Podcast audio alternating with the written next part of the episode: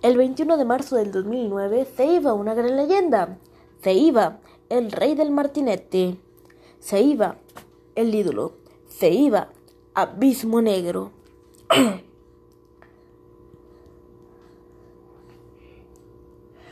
Palomeque fue hallado muerto el 21 de marzo del 2009. Su cuerpo fue encontrado en un río cerca de la ciudad del Rosario, Sinaloa.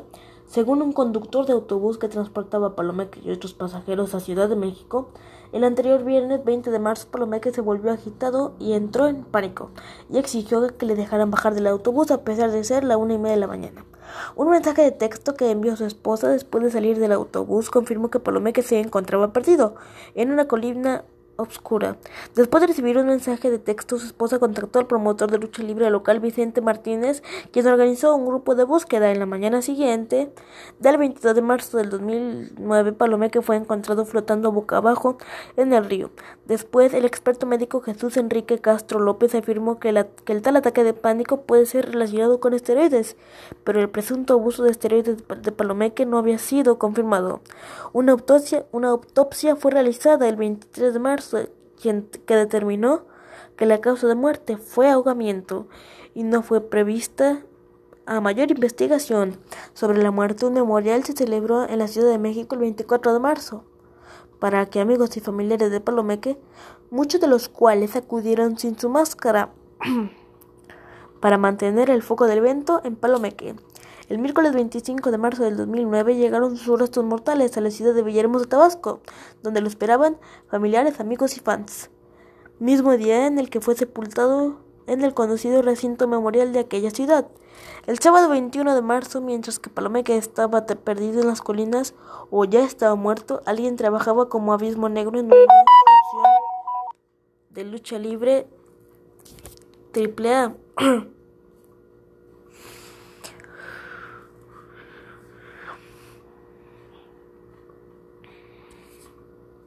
en Cancún. El pasado, el pasado. El luchador conocido como Black Abyss había trabajado como mismo negro cuando Palomeque se encontraba ausente. Pero esta vez Black Abyss no era el hombre detrás de la máscara ya que estaba en el equipo contrario. Estaba en el equipo contrario. Esa noche, tras el descubrimiento del cuerpo de Palomeque, el engaño en Cancún recibió cobertura nacional en México y el promotor local responsable del el evento Renan Martínez fue suspendido por dos años de la comisión de, por la Comisión de Box y Lucha de Benito Juárez. El 26 de mayo de 2009 la AAA celebró el torneo de Abismo Negro en honor a Palomeque. El torneo fue un grounded match de siete hombres incluidos una mezcla de cinco veteranos de AAA y dos estudiantes de Abismo Negro. Los participantes fueron Cuervo, Black Abyss, Gato Variety, Kemp, Dragon, Joe Leader, Extreme Tiger y Relámpago.